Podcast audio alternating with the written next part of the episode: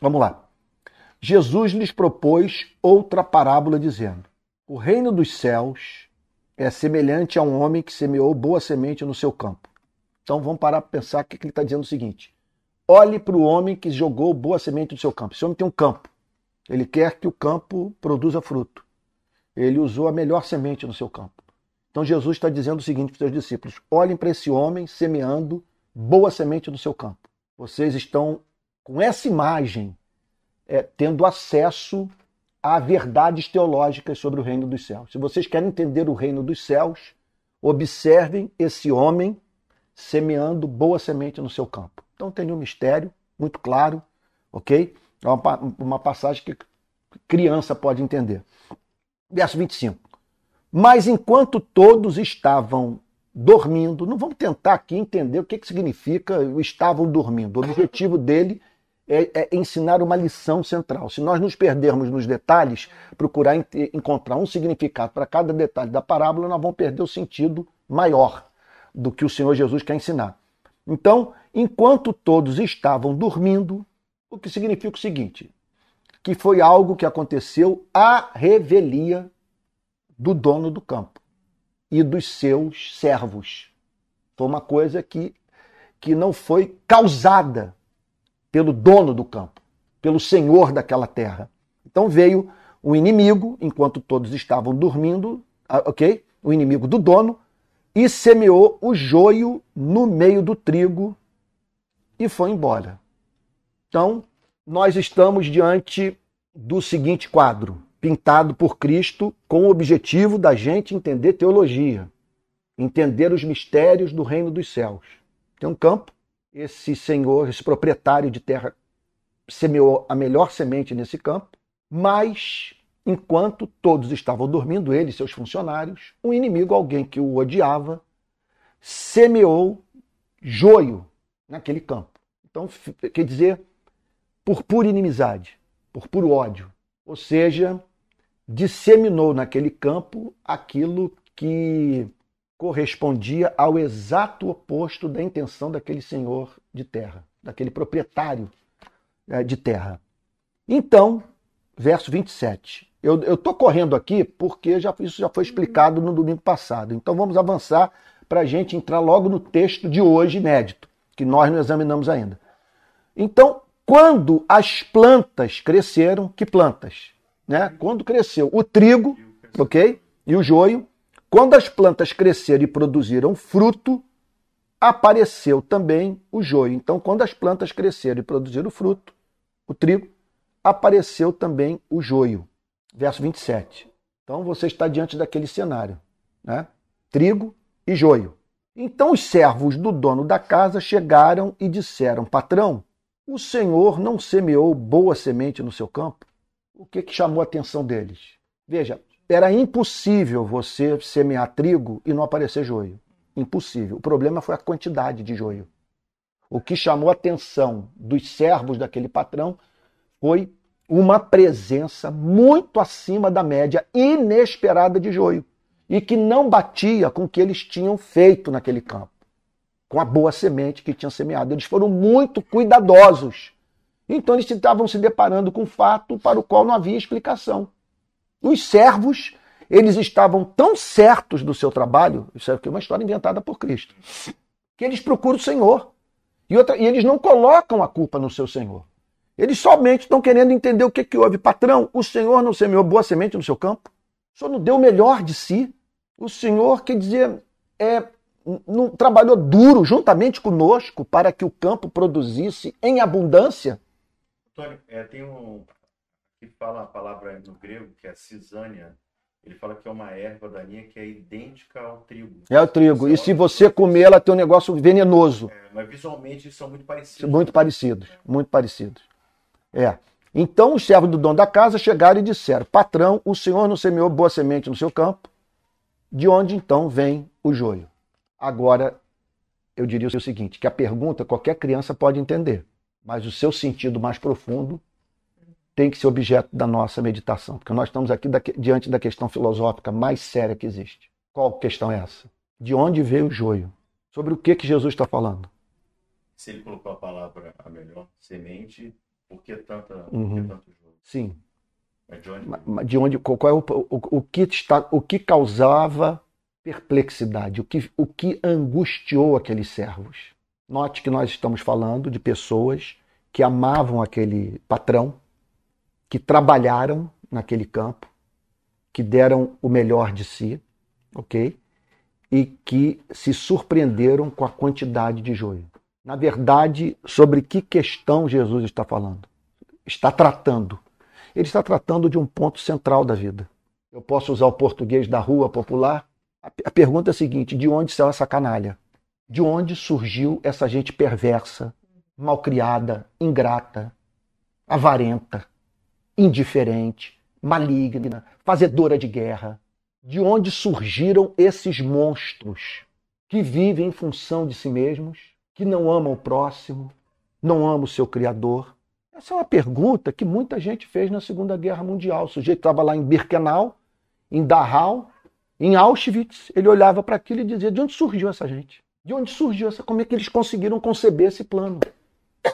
Essa, essa é uma grande questão. Se- Sendo Deus bom, Jesus Jesus está tratando aqui com absoluta simplicidade sobre uma questão seríssima. De onde surgiu essa gente que inferniza a nossa vida? que torna tudo mais difícil nesse planeta. Como explicar a presença dessa gente e explicar, ele não está falando exclusivamente sobre isso, mas como explicar a presença dessa gente dentro da igreja. Então, é- essa que é a questão. Certamente eles estavam pensando em Israel. O Senhor não deu a revelação para Israel, não levantou Moisés, não levantou Abraão, não levantou eh, Davi, Jeremias, Isaías, Ezequiel, os profetas menores, Obadias, Naum, não levantou essa gente toda, não operou milagres, não deu livros de sabedoria para esse povo. O Senhor não tornou evidente o seu poder de onde surgiu tanta gente perversa.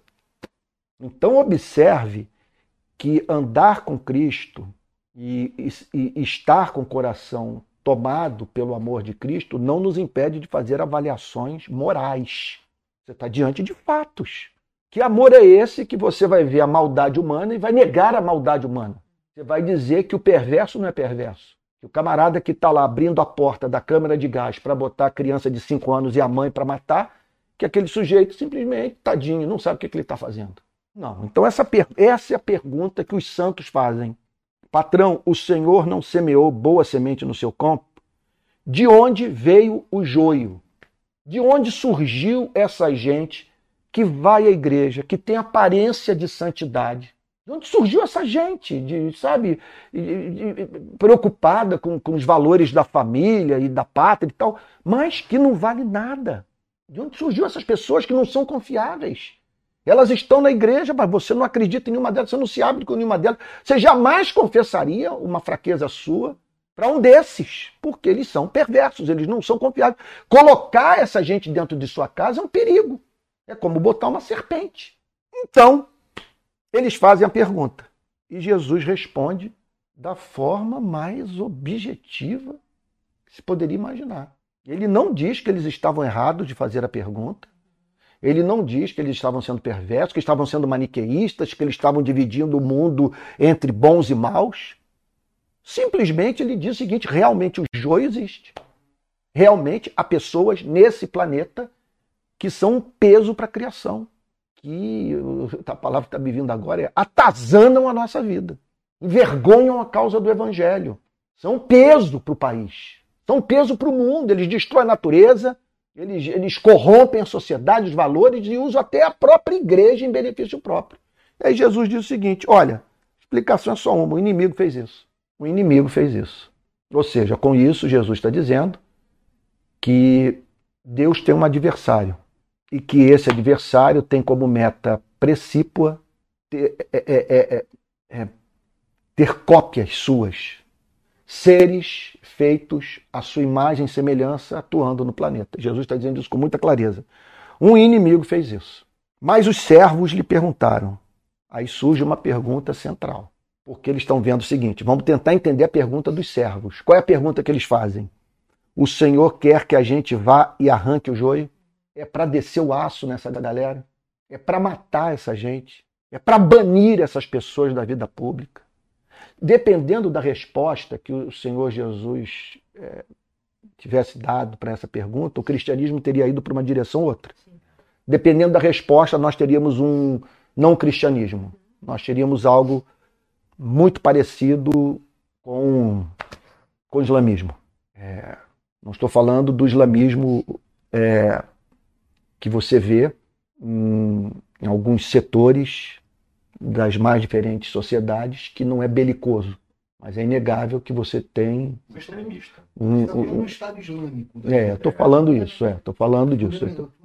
Não estou é- dizendo que é todos, não estou dizendo que todos os muçulmanos são violentos. O que eu estou dizendo é que se o Senhor Jesus dissesse arranquem o joio, ele estaria aprovando as cruzadas cristãs, sabe? Ele estaria aprovando a Santa Inquisição, ele estaria aprovando as guerras religiosas entre protestantes e católicos, a noite de, eh, endossando a noite de São Bartolomeu. Ele estaria endossando tudo isso, as missões católicas aqui na América Latina que mataram o índio a rodo, sabe? Então, mas a pergunta, vamos tentar entender a pergunta. A pergunta é legítima. Por que a pergunta é legítima? Vamos, às vezes a gente só entende o ponto quando nós partimos do mais extremo. Vamos pensar na situação mais extrema.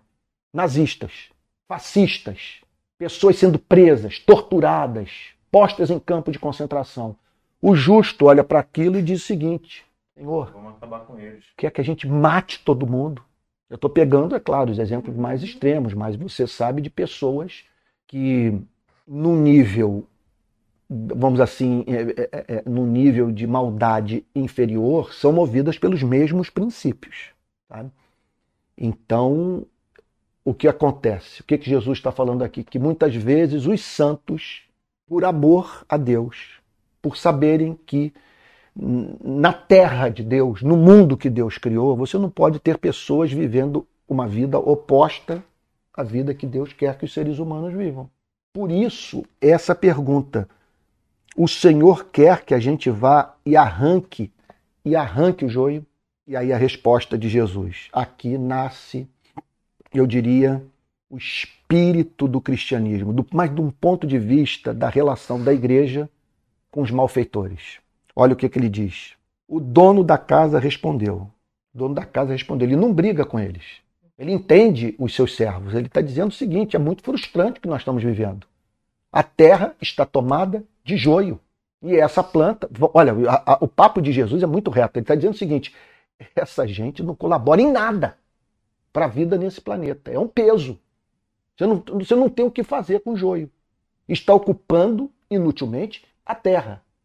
Então, a pergunta é feita e o dono da casa responde. Note, Jesus não está pegando aqui uma história que aconteceu literalmente, ele está inventando uma história. Então, tudo aqui é deliberado, visando ensinar uma grande lição. Então, ele diz o seguinte: não.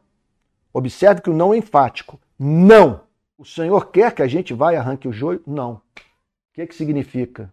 Deixem essa canalha comer, beber, trabalhar, ter filho, construir casa, viajar. Não matem, não arranquem. Não digam que todos esses vão para o inferno. Todos esses vocês estão vendo praticando obras de perversidade. Não. Aí fica essa pergunta. Bom, então, então calma aí. Não. O joio permanece. Qual é o sentido da história? Esses infelizes vão viver ad eterno.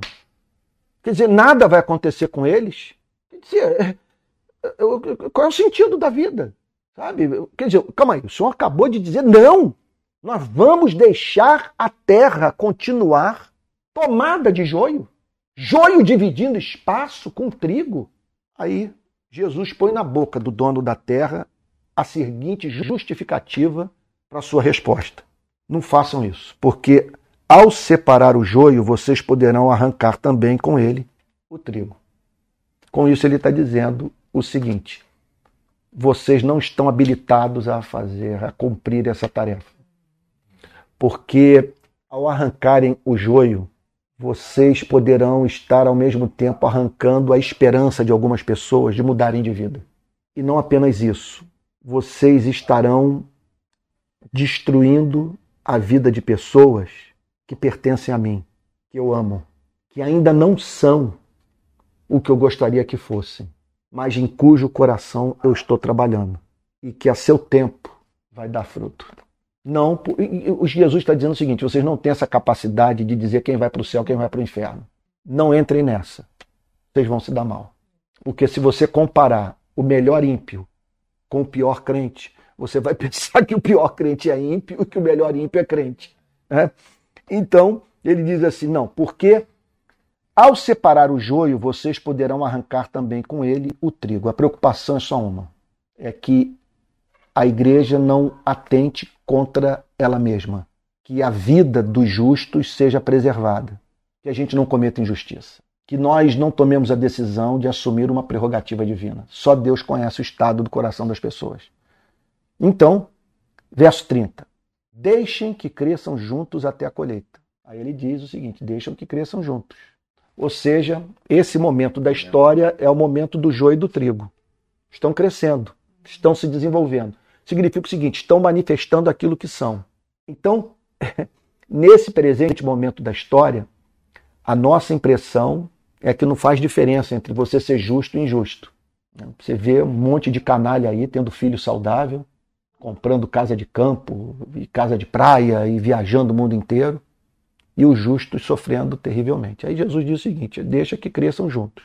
Agora, até o dia da colheita. Que colheita é essa? Jesus está dizendo que haverá uma colheita, que o joio e o trigo serão colhidos. O que, que ele quer dizer com isso? Deixem que cresçam juntos até a colheita. Não façam justiça com suas próprias mãos, ele não está dizendo que nós devemos abrir mão do exercício da disciplina eclesiástica. A experiência que eu vivi com uma pessoa ligada à contravenção no Rio de Janeiro, ao bicheiro na época mais poderoso da cidade, e ela queria se tornar membro da igreja. Eu falei, tudo bem, mas desde que você largue a contravenção. Ela nunca mais apareceu na igreja. Então, eu ali eu não arranquei o joio. Simplesmente eu disse o seguinte: a condição para você ser trigo, para você, quer dizer, é, ser aqui plantada na casa de Deus, né, na, na, na, na, terra de Deus e tal, na sua propriedade, é a mudança de vida.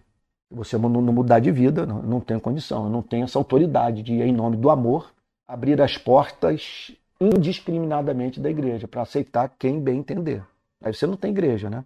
Então deixem que cresçam juntos até a colheita. E no tempo da colheita, direi aos ceifeiros: Aí vai chegar o tempo na colheita. Quando aquele dia chegar, uma ordem será dada a um conjunto de seres. Ele vai dizer que seres são esses. Ajuntem primeiro o joio e amarrem-no em feixes para ser queimado. Mas recolham o trigo no meu celeiro. Então é muito evidente. Ele está falando aqui de um tempo da colheita, o que vai caracterizar essa colheita é uma separação do joio e do trigo. O que, que vai acontecer com o joio? Queimado, destruição. E o trigo? Vai ser guardado. Está falando de proteção, está falando de aconchego, está falando de, de preservação. Ok? São dois destinos diferentes. Olha, eu diria para vocês o seguinte: se não haverá uma colheita e uma separação de joio e de trigo, e o joio queimado e o trigo guardado em celeiro, Vou te dizer, não tem como você não pegar numa metralhadora e sair matando o nazista. Por que, que você refreia o seu senso de justiça? Por que, que você não sai matando essa gente? Porque você sabe que haverá um juízo final. Alguma dúvida que haverá um não tenho, Eu não tenho a mínima dúvida. Zero, zero dúvida.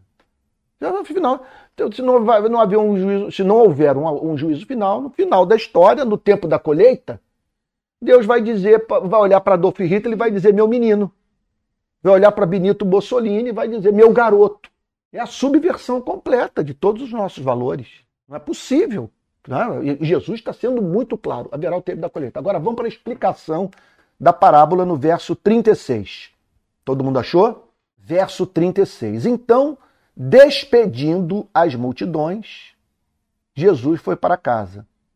E aproximando-se dele os seus discípulos, disseram: Isso, isso é coisa linda. Os discípulos se aproximam. Se você é discípulo, antes de ir para as redes sociais para falar o que você pensa, você se aproxima de Jesus para ouvir Jesus. O que o senhor tem a dizer sobre aquilo que eu não entendi? O senhor falou a parábola, eu não entendi a parábola. Tem lá tem aspectos da parábola que não entraram na minha cabeça.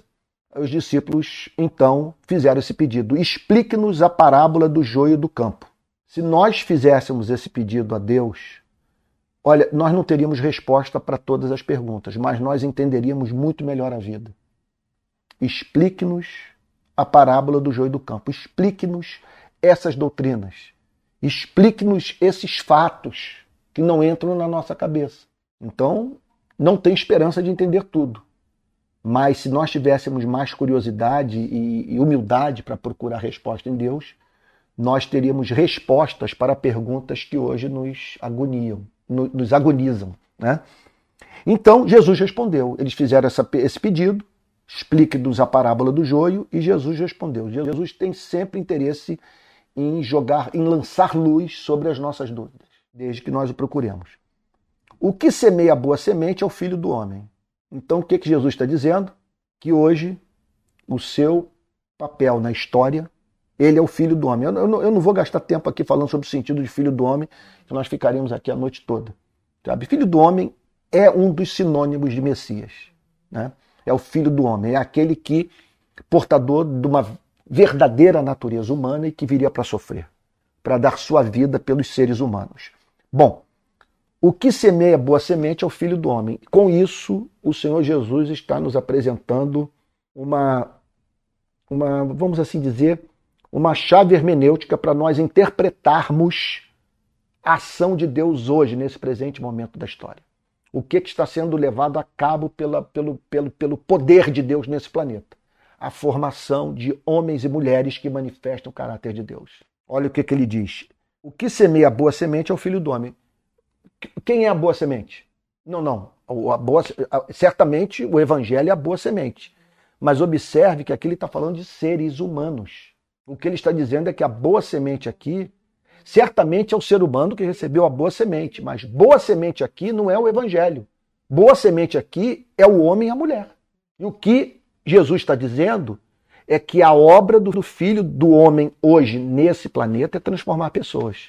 É fazer com que pessoas não ocupem inutilmente a terra. É impressionante, eu fico, impressionado, eu fico impressionado.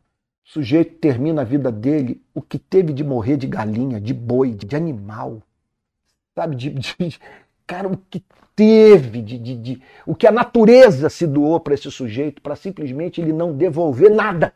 Ninguém passou a viver melhor por causa dessa criatura. A natureza se doou para ele. Deus sustentou esse sujeito. Pessoas cortaram as unhas dele, cortaram o cabelo dele, cuidaram dele, fizeram exame ginecológico, cardíaco e tal, e varreram a casa dele, construíram o lugar onde ele foi morar. Ele foi servido pela vida, pelos homens, pelos anjos, por Deus, mas não produziu nada. Nada, nada, nada. É, é, é esse, é, é o joio. O joio está no lugar, quer dizer, está ocupando o lugar de alguma coisa que poderia estar frutificando. Então, o que semeia boa semente é o filho do homem. Então, observe que a obra de Cristo, isso é muito importante, especialmente os cristãos marxistas precisam entender isso. Os cristãos que têm uma mentalidade mais progressista, que se preocupam muito com as estruturas, muito com o modo de produção, por partirem do pressuposto que o modo de produção, a forma como a sociedade está organizada, produz um tipo específico de ser humano podendo assim fazer com que surja é, um péssimo ser humano. E isso faz todo sentido, veja só. Pega o regime da escravidão. O regime da escravidão é uma usina de produção de malcaratismo. Se eu estou no regime da escravidão, eu olho para uma pessoa e digo: eu sou seu dono. Você é minha propriedade. Eu faço com você o que você quiser. Quer dizer, eu não trabalho. Me lembro de Gilberto Freire no Casagrande Senzala falando que a brasileira com 13 anos era linda com 15, 16 anos, estava imensa, totalmente disforme e tal. Porque ele falava, ele diz o seguinte, o Casa Grande Senzala, que a mulher simplesmente não trabalhava, escrava, até para se vestir, a escrava botava a roupa nela e andava em liteira. Era um escravo aqui, outro ali, outro na ponta, levando a pessoa que ela não podia andar, sabe? Então, então é claro, você pega um regime, um regime feudal, por exemplo, é claro que ele vai produzir os seus males, sabe? O regime comunista puro, ele vai produzir, mas veja só, o que ele vai, na verdade, é fazer com que, se, com que seja externalizado aquilo que o sujeito já é. Mas Jesus está tratando de uma questão muito mais profunda. Tá? Jesus está pensando no seguinte ponto: o que, que produz esses modelos de sociedade, essas estruturas, esses modos de produção? É o homem. E o que Jesus declara que está sendo levado a cabo nesse momento pela providência divina é a formação de homens e mulheres novos. O que semeia boa semente é o filho do homem. Quem é que está nesse momento transformando pessoas nesse planeta? Segundo Jesus, ele próprio. Verso 30. O que semeia boa semente é o filho do homem. Aí o verso 30 diz, ou melhor, verso 38. O campo é o mundo. Então, observe que ele não está falando aqui exclusivamente da igreja. Ele não está falando do fenômeno convertidos e não convertidos frequentando uma igreja. Isso está envolvido, mas é mais do que isso. Porque ele está dizendo aqui que o campo é o planeta. Ele está falando, não está falando de igreja. E você chamar igreja de reino dos céus é uma aberração, que o reino dos céus é muito mais amplo do que a igreja. Então, olha só o que, que ele diz: o campo é o mundo, o que significa que ele está operando nesse momento no planeta, levando pessoas a deporem armas, a se arrependerem, a se reconciliarem com o rei do universo, contra o qual se rebelaram. Né? Então, o campo é o mundo, a boa semente são os filhos do reino. Quem são os filhos do reino? aqueles que se reconciliaram com Deus através de Cristo, que adquiriram sua cidadania celestial. São aqueles que servem o rei, são aqueles que têm o DNA do rei, que foram tornados filhos e filhas do rei. Quer dizer, como que você sabe que o planeta tem esse tipo de gente? Pelo amor. Uma mínima dúvida que eu acho que a igreja ela se perde muito por se focar demais em sexo ela fica muito focada no tema do tabaco, do uso de drogas, do álcool. Idolatria. É, idolatria e tal, essa coisa, né? De, de, de, é, de, vão manter a pureza da fé. É, isso. Mas perde de vista o amor. As pessoas ficam tão entretidas com isso, é impressionante que eu vejo isso na internet. O que, que me causa assim espanto na internet? É o sujeito se dizer conservador, estar defendendo a pureza da igreja, a moral, a pureza doutrinária, mas a forma como ele fala é a mais boçal que se possa imaginar. O sujeito é só estupidez. Só estupidez. Então, em que consiste o erro? Na igreja não enfatizar o amor como a principal expressão dessa transformação de vida, dessa boa semente. Então ele diz assim: a boa semente são os filhos do reino. O joio são os filhos do maligno. Com isso, Jesus está passando para a gente uma péssima informação. Informação horrorosa. Que o maligno tem filhos. Que você tem nesse planeta pessoas com o DNA do inferno. Filhos do maligno. Eles não foram criados pelo maligno, mas eles têm o DNA do maligno. Eu, na minha militância, no trabalho aí no Rio de Janeiro, no Segurança Pública, que eu mais vi são, foram pessoas com características diabólicas. Diabólicas. Então, o joio são os filhos do maligno. Com isso, Jesus está dizendo o seguinte: que nós temos no planeta hoje pessoas que têm a vida animada, energizada, fortalecida pelo mal, e que há nesse planeta pessoas que não vão se converter nunca que não vão mudar nunca de vida. Antônio, isso é por demais maniqueísta. Ninguém, ninguém quer dizer, não, não, não há uma só pessoa que possa racionalmente é, defender a seguinte ideia: que, que todos os seres humanos vão mudar de vida. Ou que todos os seres humanos é, têm seu poder, têm em suas mãos o poder de transformar suas vidas. O que Jesus está dizendo é que há pessoas que estão. Veja, ele não está nos dissuadindo de lutar pela vida humana, de pregar o evangelho, de amar e de lutar para que as pessoas sejam transformadas, mas ele está admitindo que há pessoas que não vão mudar nunca. São os filhos do maligno. Você não pode ser, você não pode ser inocente. Isso foi uma das coisas mais difíceis que eu aprendi. Eu me lembro quando eu lá por volta de início desse século, início dos anos 2000, eu passei a conviver com uma pessoa que Fabiano conheceu muito bem, das mais encantadoras que eu vi na minha vida. Olha, ele era referência de generosidade, referência de empatia. Era um negócio impressionante, empatia pelo pobre, empatia pelo ami pelos amigos, desejo de ajudar todo mundo, com exceção do fato de que ele era portador de uma psicopatologia que o levava a viver em função dele próprio e fazer todo esse bem com o dinheiro que ele roubava da igreja. Quando eu descobri tudo, eu me lembro de um sujeito que bateu no meu ombro e falou assim: Bem-vindo aos 50. Na época eu era bem mais novo. Mas ele, ele falou assim: ele foi preciso, que ele entendeu que naquela experiência eu estava envelhecendo uns 20 anos. Que com aquela paulada da vida, eu estava descobrindo que as pessoas são capazes de fazer aquilo que eu julgo que eu jamais faria. Né? Então, ali eu desromantizei muito a vida. E depois daquela experiência foram tantas outras experiências mais com seres humanos que hoje eu entendo perfeitamente é, o conselho de Cristo para os seus discípulos: acautelai-vos dos homens. Não lide com os seres humanos de peito aberto. Então aqui ele está dizendo que são os joios são os filhos do maligno.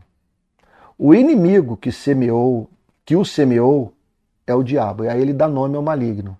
É uma coisa que tem como objetivo disseminar o mal, é essencialmente maligna, e quem fez essa obra foi esse ser que Jesus chama aqui de diabo.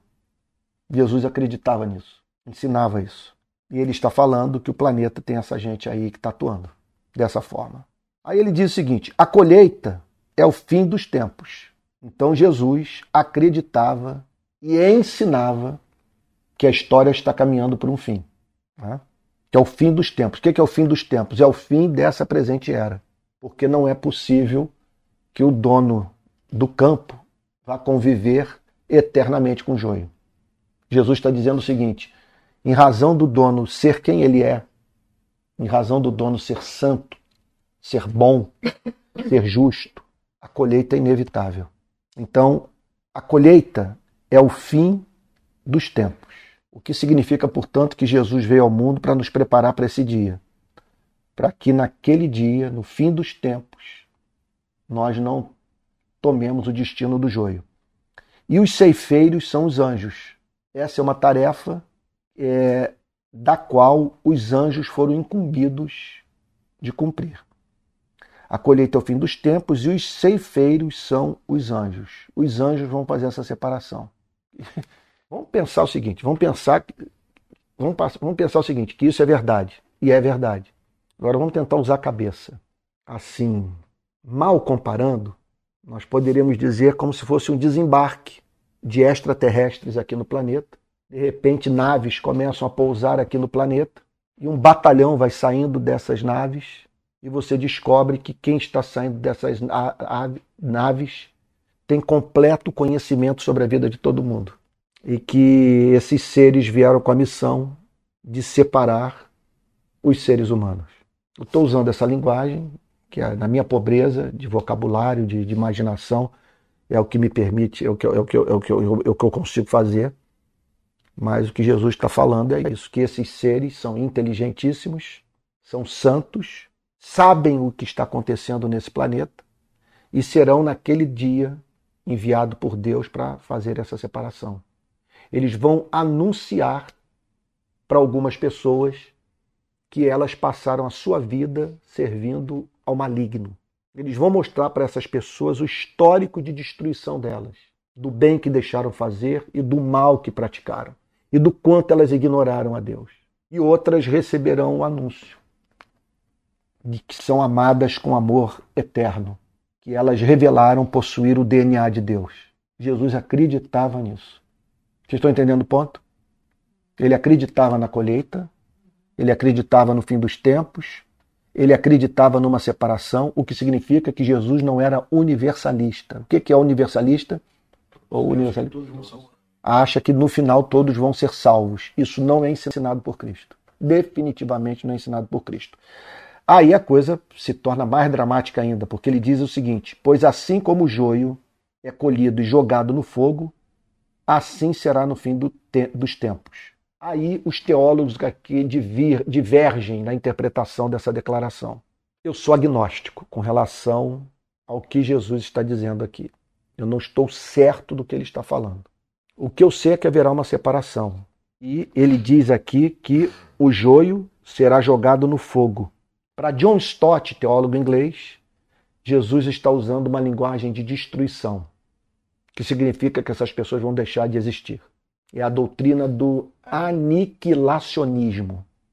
Enquanto que outros teólogos declaram que esse fogo é eterno, que a pessoa vai viver num eterno estado de uma consciência acusadora. Ela vai viver no fogo.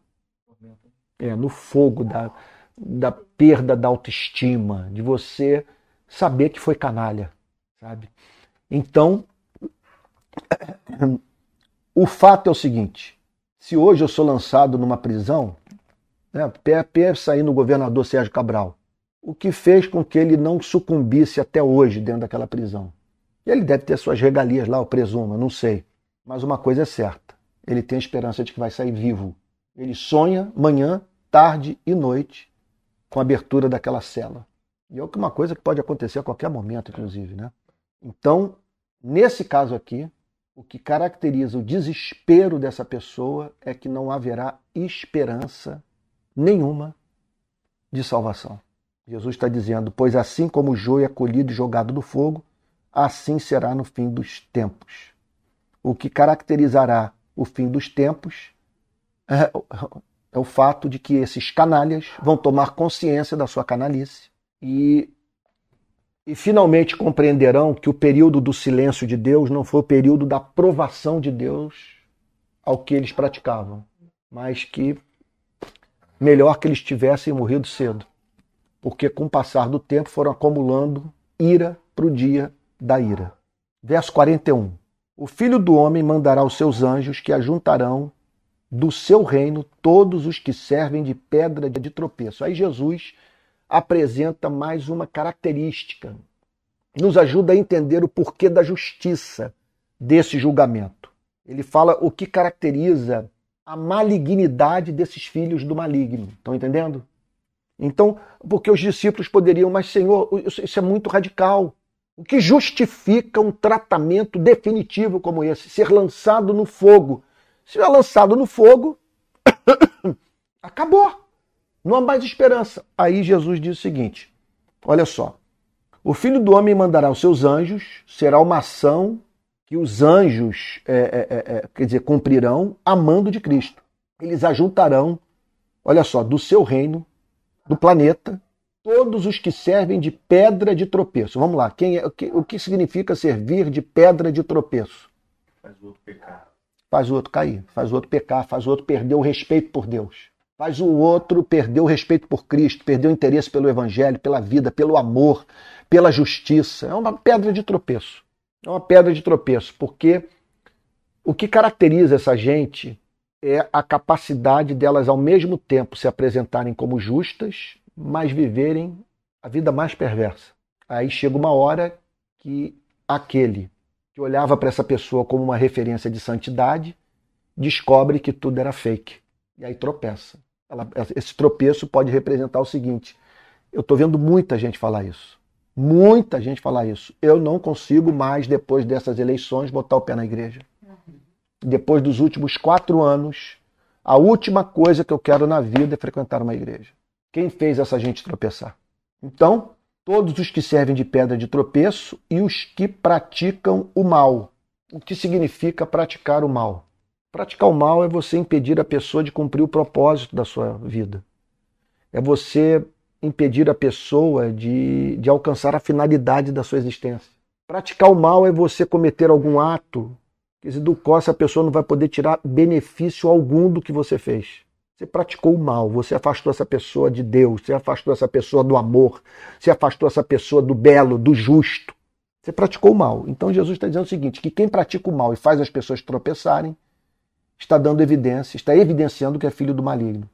Então ele diz assim: e os que praticam mal, e os lançarão na fornalha acesa. Ali haverá choro e ranger de dentes. Por que ali haverá choro e ranger de dentes?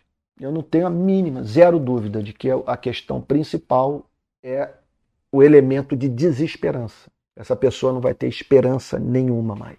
Ela, ela sabe, ela vai tomar consciência que a decisão é definitiva. Choro e ranger de dentes, porque essa pessoa vai pensar em todas as oportunidades que teve de consertar a vida dela.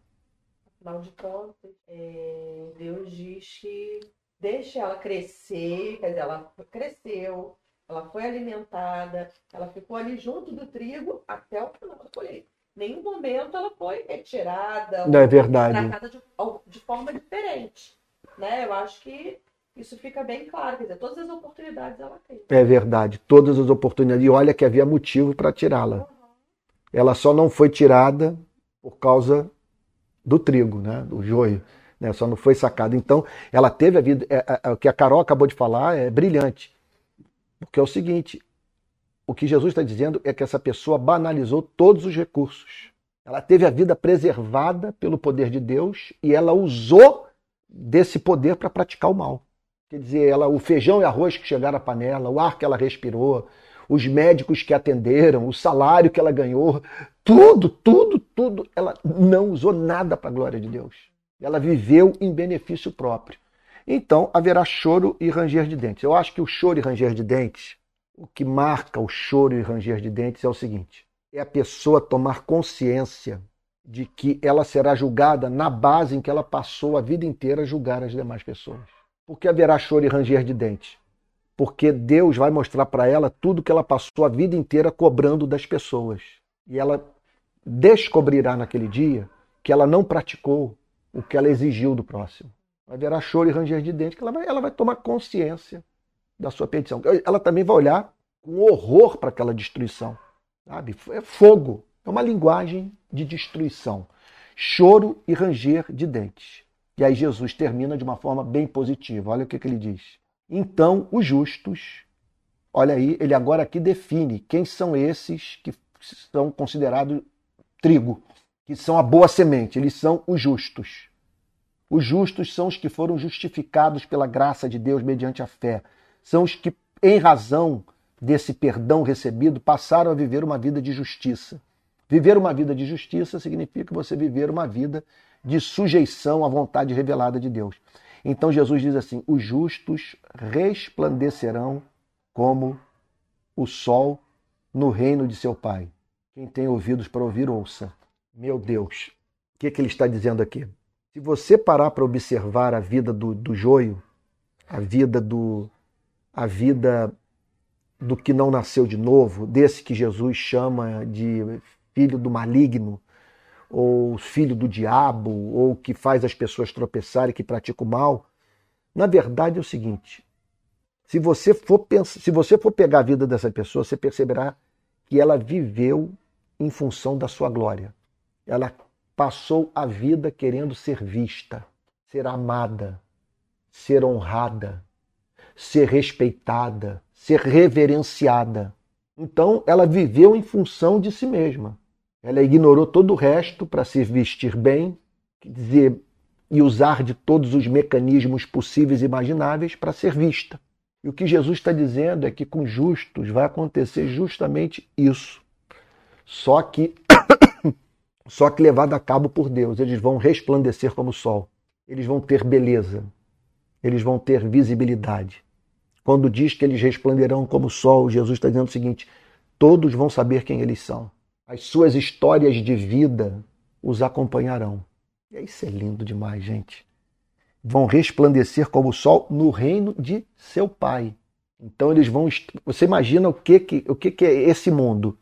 Jesus está dizendo o seguinte: é o reino do Pai, é um lugar governado por esse ser doce, esse ser amoroso, esse ser paciente, e que nesse reino todos os filhos desse Pai vão ter visibilidade, vão ser apaixonáveis, amáveis, excelentes. É, é, é, quer dizer, isso é, meu Deus, dava para ficar aqui a noite inteira pensando sobre isso. Então, os justos resplandecerão como o sol. Eles vão ser vistos, eles vão ser honrados.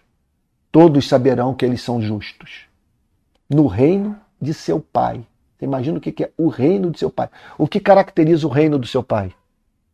Uma das características do reino do seu pai é que o maligno não vai semear joio. Acabou esse tempo. Vai ser uma sociedade santa. Você não vai precisar de tranca, não vai precisar de cartório, não vai precisar de advogado, não vai precisar de juiz, não vai precisar de, de prisão, não vai precisar de arma, nada.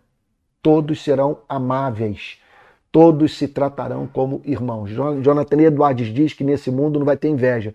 Porque se porventura você vir alguém superior a você no reino dos céus, essa pessoa vai ser tão amável, tão excelente, que você vai olhar para ela e vai dizer, ela mais merece estar aí mesmo nessa posição. Então, é isso. Né? Então, justos resplandecerão como o sol no reino de seu Pai. Quem tem ouvidos para ouvir, ouça. Está dizendo o seguinte: se você está ouvindo o que está sendo dito, não, ele está dizendo o seguinte: não banalize. É a tua vida que está em jogo. É muito sério. É muito sério. Os justos resplandecerão como o sol. Quer dizer, a garantia não é que eles vão resplandecer nessa vida. Isso pode até acontecer.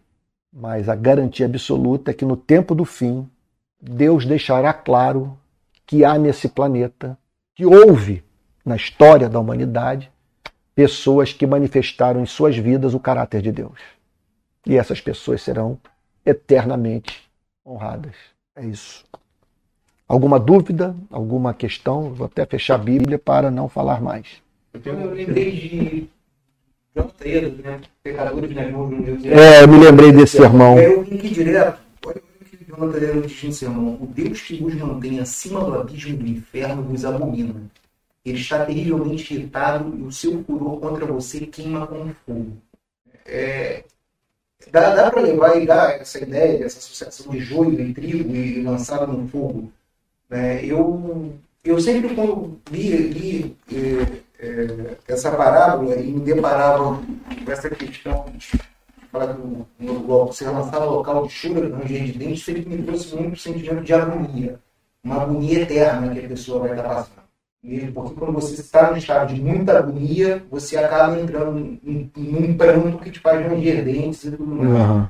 Que é aquele desespero, né? De você não encontra mais saída. É. né? E eu, uma, eu lembro conversando uma vez com um professor na faculdade de Direito, ele não era cristão, e, ele, e, e a gente conversando sobre, sobre, sobre, sobre cristianismo tudo. Ele virou para mim e perguntou se eu gra- gravei muito. Ele falou para mim, olha só, Hum. eu tenho muita preocupação com uma coisa. Um Deus que, por amor, envia seu filho para morrer, o que, que me espera aquele que ele vai lançar no inferno? Uhum. E se a gente tem que ter o entendimento que o inferno hoje é o local onde retém a ira de Deus, cara, é, é para ouvir essa palavra e tremer de fato. É, eu me lembro que o C.S. Lewis. Ignora, né, né? É, tem uma, uma, uma, uma fala do C.S. Lewis. pe- Perguntaram assim, né? Por que, que Deus é, permite o inferno? Aí ele responde: Ele enviou seu filho para acabar com o inferno. Mas os homens não quiseram. E aí C.S. Lewis diz: O céu é um lugar no qual o homem diz para Deus: Seja feita a sua vontade. O inferno é um local no qual Deus diz para o homem: Seja feita a sua vontade. Então ninguém vai entrar no reino dos céus arrastado pelas orelhas. O reino dos céus é um lugar de amor. Quem não gosta de amar não vai entrar no reino dos céus. Na verdade, você tem que ter uma natureza desse, de, pra, uma natureza. Você tem que, na verdade, para você viver no reino vindouro, você tem que ser portador dessa natureza de amor. Você tem que amar Deus e o próximo, senão o céu vai ser um inferno para você. O céu vai ser um local de serviço, um lugar de adoração, de, de, de amor, de, não, não- não vai haver espaço para competição, para disputa. Então você tem que ser preparado nessa vida para a vida vindoura. Gente, isso aqui é muito sério. Eu acho que hoje a gente não leva a, a sério essas passagens, porque os pastores sabem que se pregarem essa mensagem a igreja esvazia. Mas aqui está na Bíblia. E. Hã? É, pois é, ficou magoado. Fabiano ia falar alguma coisa? Verdade, era uma, uma pergunta rápida aqui. Parece que aqui no verso 40, ele está falando de dois momentos, né? Hum, O momento, ele fala assim: assim como o joio é colhido e queimado no fogo, assim também acontecerá no dia, é, no fim desta era. Parece que vai ter o período da colheita e o período que é o fim da era. Não dá a entender que são dois momentos? Não, não. Ele está dizendo o seguinte: olha só. Pois assim como o joio é colhido e jogado no fogo, assim como. Está dizendo o seguinte: olhe hoje. Olhe hoje. Olhe para uma fazenda. Da, da, da colheita? Não, não. Aqui ele está falando literalmente. Aqui ele está falando da experiência do fazendeiro. Ele está dizendo o seguinte: observe quando chega no dia da colheita, como que o joio é separado do trigo e o joio é queimado. Eu não tem utilidade nenhuma. Então, da mesma forma que isso acontece hoje numa fazenda, numa propriedade qualquer aqui em Israel, é o que ele está dizendo, vai acontecer lá. Vai haver essa separação e o joio vai ser queimado. O que Jesus está dizendo é o seguinte: tire da sua cabeça a ideia de que Deus vai criar um inferninho, uma boate, sabe? Um, um reino de, de sabe, de, de para essa gente, para essa gente se divertir ad eterno. É, essa Se questão- odiando, matando, destruindo, explorando, não vai. questão de Sto- Stott, do ani, eu nunca consegui falar, ani, Aniquilacionismo. É justamente, eu lembro que uma vez ler ele, ele falando, ele dando uma explicação pelo seguinte, que o tormento dessas almas seria tão grande que Deus resol- resolveria aniquilá-las, porque ser Deus, que aquele, aquele, aquele sofrimento, aquele sofrimento daquelas almas daria- iria de encontro ao que ele é. Então Uhum. ele preferia aniquilar aquelas almas, ele- Deus aniquilaria aquelas almas É. extinguir todo aquele É, eu- Tão pesado que seria. É, eu acho, ô, ô, Fabiano, eu acho o seguinte, que dá para você ser cristão e acreditar no aniquilacionismo de John Stott. Agora, negar o juízo final, negar é, é muito complicado. Você vai ter que fazer ginástica hermenêutica para dizer que Jesus não disse o que disse. Essa passagem é muito clara, você não tem outra explicação. É, é fogo, vai ser lançado no fogo. Aqui a gente comprou um. É tacho que chama, né? A gente comprou uma lareira aqui e nós vivemos nesse inverno, que aqui em casa faz frio no, no inverno, quem mora fora do, do Rio de Janeiro não acredita nisso. Mas eu- nós vivemos essa experiência aqui o inverno inteiro. Você pega madeira, tora de madeira, você joga no fogo. Ela não é mais a mesma. Acaba. né? A coisa acaba, vira fumaça. Sabe? Então, é isso. É- é. Eu só sei que é tudo muito sério e não pode ser diferente, né? Porque a santidade de Deus exige essa separação. né? Vamos orar então? Vamos falar com Deus. Senhor, nosso Deus e Pai, Tu conheces as nossas paixões, os nossos caprichos, as nossas viagens, os nossos devaneios. Tu conheces, Senhor, a nossa carnalidade. E quando lemos uma passagem como essa, nós pensamos o quanto somos loucos e nos comportamos como tais, Senhor. Porque se tudo isso é verdade, nós não podemos continuar vivendo da forma como estamos vivendo. Por isso nós pedimos a Ti perdão e graça, para que ninguém tropece por ter mantido contato conosco. Que o mal não seja prejudicado por nós, que não seja praticado por nós. Que ninguém se saia lesado por ter mantido contato conosco, Senhor. Nós pedimos a Ti que sejamos a boa semente. E queremos, naquele dia, Senhor, chegar diante da Sua presença com as mãos cheias de boas obras, não para comprarmos a salvação, não para dizermos que o Senhor tem que nos introduzir no seu reino celestial. Afinal de contas, nós somos justos. Não, Senhor. Nós só queremos devolver a Ti o que o Senhor fez por nós.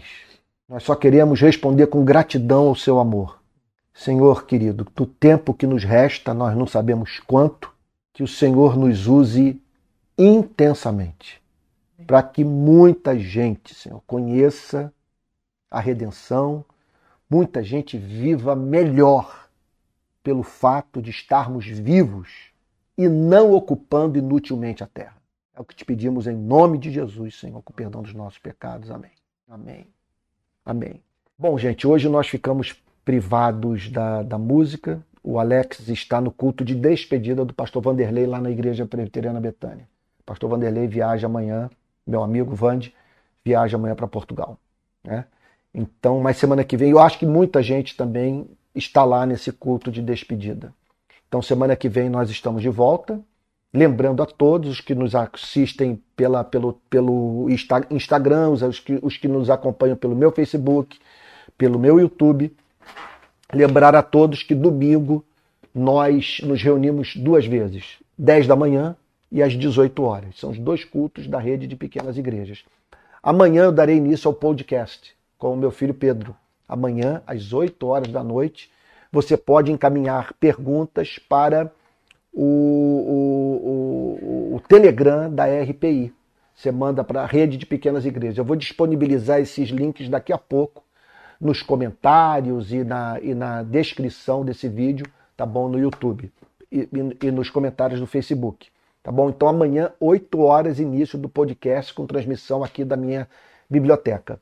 É, para você que quer nos ajudar, quer contribuir para a manutenção da rede de pequenas igrejas, quero lhe dizer que nós estamos precisando, esse dinheiro nos é útil. Perdão. E caso você queira contribuir, esse é o nosso Pix. Olha lá. Pix RPI, tudo junto. Pix RPI 22 arroba gmail.com. Se você depositar sua oferta nesse Pix, ele vai cair na conta bancária da rede de pequenas igrejas. Tá bom? Quero também é, lembrar a você que o nosso principal canal de comunicação interna é o nosso Telegram, o Telegram da RPI. Se você quiser fazer parte, receber informações sobre o, o, o, a rede de pequenas igrejas, por favor, entre no nosso Telegram. Nesse exato momento, meu filho Pedro, meu filho Pedro e o Emerson estão organizando a rede no Brasil, identificando os grupos e em breve nós vamos dar início ao treinamento dos nossos conselheiros, daqueles que vão estar cuidando dessas pequenas igrejas. Tá bom? Então é isso. Daqui a pouco eu ponho todos os links: o link do curso sobre cristianismo e política, o link sobre a escola de discípulos. Nós estamos abrindo uma nova turma agora da escola de discípulos, tá bom? O link de acesso aí você já pode. O link para você. É, eu acho que para se matricular ainda não, mas eu sei que a equipe que está me assessorando ficou de disponibilizar hoje o link para que as pessoas que queiram fazer parte da escola de discípulos, que começa em dezembro, tá bom? Possam obter informações sobre como se matricular, tá bom? Vamos receber a benção apostólica e assim encerrar o nosso culto de adoração a Deus. Se você está sentindo falta de música, nada impede de você aí com seus amigos, com seus irmãos, de cantar uma, duas, três canções. Semana que vem nós vamos ter louvor novamente. O nosso ministro de louvor não pôde vir hoje tá bom? Se você está sentindo mais falta de oração, de oração intercessória, nada impede de, ao término da minha pregação, de você orar aí junto com seus irmãos. Tá? Então você pode prolongar o culto por mais 10 minutos, já que o culto, olha, durou hoje uma hora e 12 minutos. Uma hora e 12 minutos, quer dizer, bem menos do que costuma se ter, costuma se ter nas igrejas. Tá bom? Então você pode prolongar um pouquinho mais para ter essa demanda atendida. Aqui, daqui a pouco, encerrando o culto, o que, que nós vamos fazer? Nós vamos comer, já tem uma comidinha aí separada, vamos ter comunhão, vamos rir, contar piada, vamos falar dos nossos sonhos, dos nossos problemas e tal, tá bom? Então, essa é uma outra recomendação que eu faço. Que você não abra mão, que você não abra mão da comunhão, né? De, de ter esse momento assim de uma comidinha gostosa e tal, e muita conversa, tá bom? Quero agradecer a nossa equipe de transmissão que está permitindo com que essas imagens cheguem nas mais diferentes regiões do Brasil. Tá bom? Vamos encerrar é, o culto com, com a bênção apostólica. Senhor, nós te agradecemos por essa noite. O Senhor falou conosco. Tua palavra tocou o nosso coração. Ela é racional, ela faz sentido. Senhor, que a levemos a sério a partir de então, a partir de hoje. Que a graça do nosso Senhor e Salvador Jesus Cristo, o amor de Deus o Pai e a comunhão do Espírito Santo sejam com cada um de vocês, desde agora e para todo sempre. Amém. Amém. Uma boa noite, fiquem com Deus e até o próximo domingo, tá bom? E amanhã, às 20 horas, transmissão do meu podcast pelo meu YouTube. Atenção, hein? Transmissão pelo YouTube. Forte abraço, beijão a todos.